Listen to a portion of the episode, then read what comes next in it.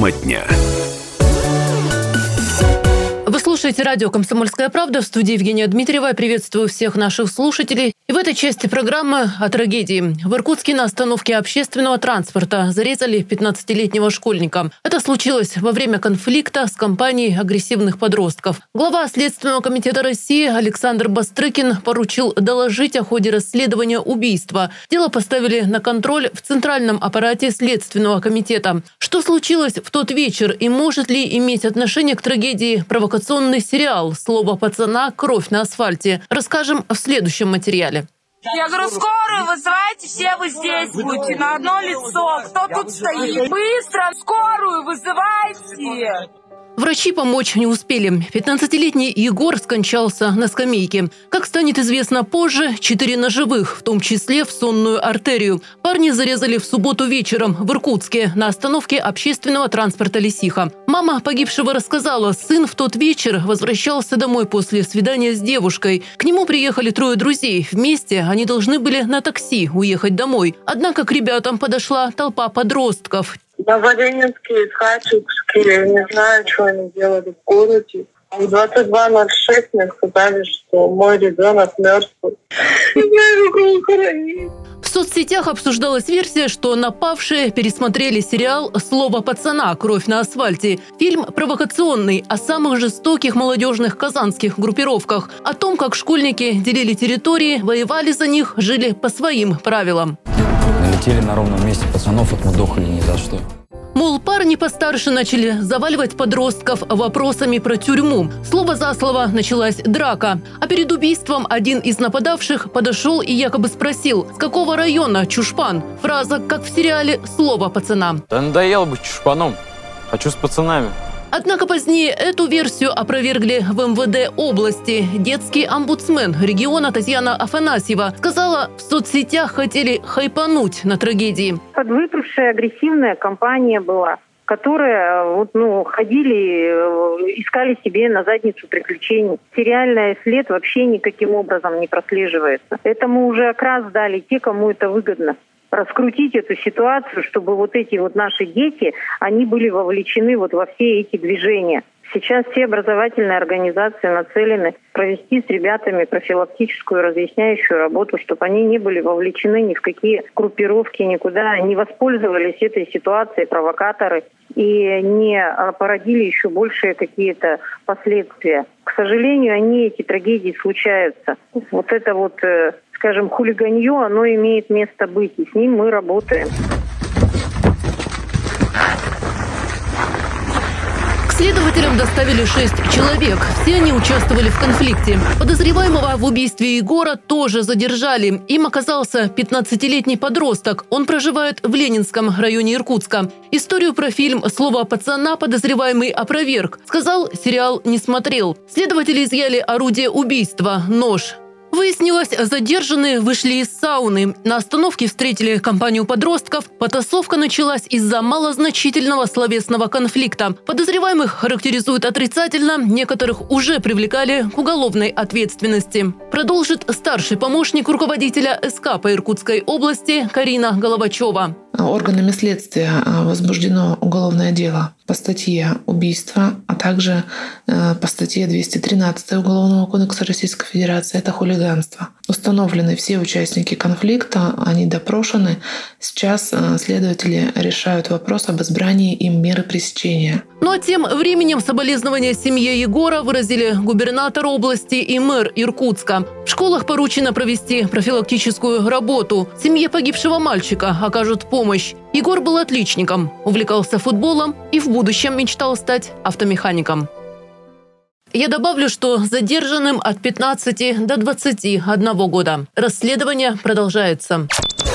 И сегодня моя коллега Дарья Баженова обсудила случившуюся трагедию и причины, которые могли к ней привести с семейным психологом. Я передаю микрофон студии ТВС. Mm-hmm. Спасибо, коллеги. У нас сегодня особенно остро стоит тема вот обращения жестокого подростков с самими подростками, и мы решили поговорить и обсудить эту тему с семейным психологом Зоей Матохиной. Зоя, здравствуйте. Здравствуйте, Дарья. Скажите, пожалуйста, вообще вот что может спровоцировать появление вот такой вот агрессии? Каковы вообще основные причины детской жестокости? Ну, давайте рассмотрим с двух сторон, потому что вообще этот вопрос, который нельзя ответить каким-то точным и одним ответом. Это проблема, это очень страшная история. И э, прежде чем обсуждать, да, мне хочется, во-первых, выразить соболезнования семье. Это большая потеря, невосполнимая, очень страшная история. И, к сожалению, э, она есть она есть в этом мире, да, в этой реальной ситуации. И если мы говорим о причинах, почему происходит такая жестокость э, среди детей, среди взрослых людей, да, но сегодня мы говорим о детях, это прежде всего э, огромный заряд эмоций и чувств, которые не выражены. То есть, если мы говорим про э, детей, им вообще говорят о том, что не чувствуй. Твоя агрессия, твоя злость, а, твоя грусть, твоя обида, все для родителя это настолько страшно, тяжело в какой-то мере, неудобно, что дети этим переполнены. Они переполнены тяжелыми чувствами. Если дети сами подвергаются какому-то жестокому обращению со стороны взрослых, Uh, будь то физическое насилие, эмоциональное насилие, сексуальное насилие, да, финансовое насилие, то, соответственно, мы понимаем, что заряд вот этих вот разрушительных импульсов внутри ребенка очень велик. Подростки действительно находятся в зоне риска по выбросу этих трудных чувств а, в какие-то жестокие формы поведения, потому потому что подростки э, находятся в гормональном и эмоциональном дисбалансе, да, то есть у них настолько все там, как вулкан, не знаешь, когда рванет. Если говорить с точки зрения развития, да, то вот чтобы мы сдерживали свои какие-то импульсы эмоциональные, да, вот эти вот чувства сложные, нам для этого нужны э, развитые лобные доли. У подростков они еще не сформированы настолько, насколько нужно. Может быть, сейчас я говорю это как-то сложно, но вот взрослым важно понять, что вот поймите, они формируются только к 30 годам. То есть понимание, что у подростков а, действительно с этим есть сложности. И у них порой нет возможности как-то ну, прожить свои трудные эмоции чувства. Это один из аспектов того, что лежит в основе жестокого такого поведения. Второй момент — это то, что подростки идут в этот момент за группой. За группой, а, которая имеет свои какие-то ценности, свои какие-то девизы, лозунги, да, устои. И для подростков это характерно. Они не должны быть рядом с родителями привязанными. Им нужно выходить в группу людей, да, быть со своими сверстниками, набираться опыта, взаимоотношений. Но важно понимать, что здесь а, если подросток находится в группе, он подчиняется правилам группы. Если у него есть какие-то сложности да, а, с тем, чтобы провести вообще анализ того, что происходит, да, куда меня ведет эта группа, что они от меня хотят. Они меня что-то просят сделать, и порой подросток не может отказаться, он хочет быть крутым. Потребность подростков, у них неустойчивая самооценка, принадлежать какой-то группе, быть классным, быть принятым. Подростки очень уязвимые. И поэтому родителям очень важно понимать, что то, что они закладывают, а это уже третий аспект, про который я хочу поговорить, это про ценности. Все идет из ценностей.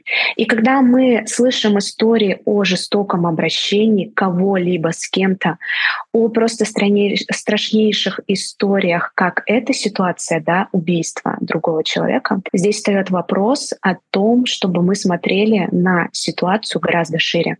Если мы говорим про среду, в которой мы находимся, и наши дети, это среда, которая на самом деле а, напитана двойными стандартами. То есть если в фильмах, в сериалах показывают сцены жестокого обращения друг с другом, если из телевизоров идут лозунги о том, что вот Здесь так друг с другом можно поступать.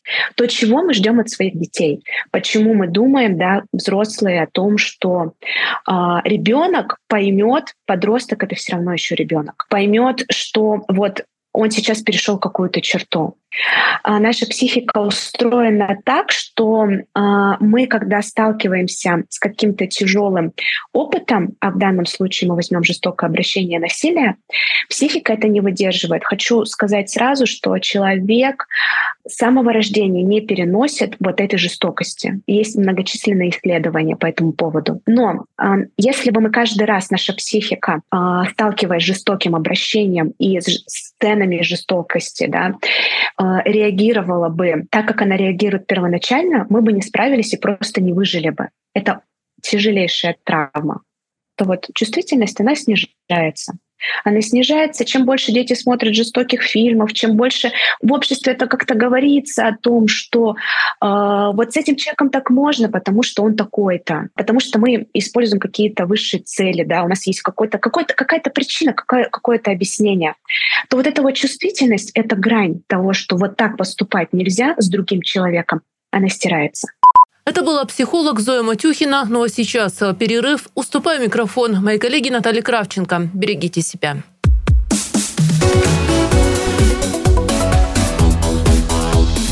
Тема дня.